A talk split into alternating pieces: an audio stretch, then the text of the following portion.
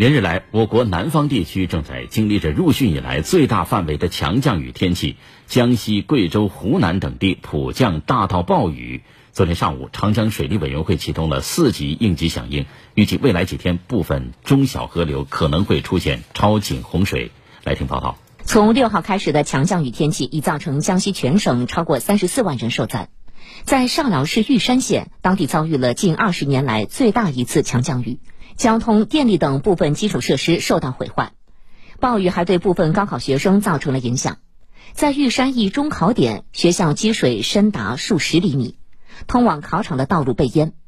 为此，老师一大早就忙碌起来，用脚手架和课桌搭设便桥，确保考生顺利开考。发动我们学校住在学校的一些年轻老师，五点多钟起来，大家一人搬桌子，把这个桥给搭好了。都派几个老师守在那，然后有序的引导学生。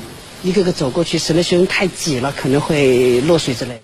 此外，强降雨还导致玉山县滨西街道店口村窑里多人被洪水围困，救援人员找来冲锋舟，分批接触被困人员。目前，江西已启动省级四级救灾应急响应，截至昨晚八点，共紧急转移安置两万两千人。据中央气象台预计，今明两天强降雨仍集中在江南、中北部等地。从下周一开始，强降雨区将压制华南南部，影响云南、广东、广西等地。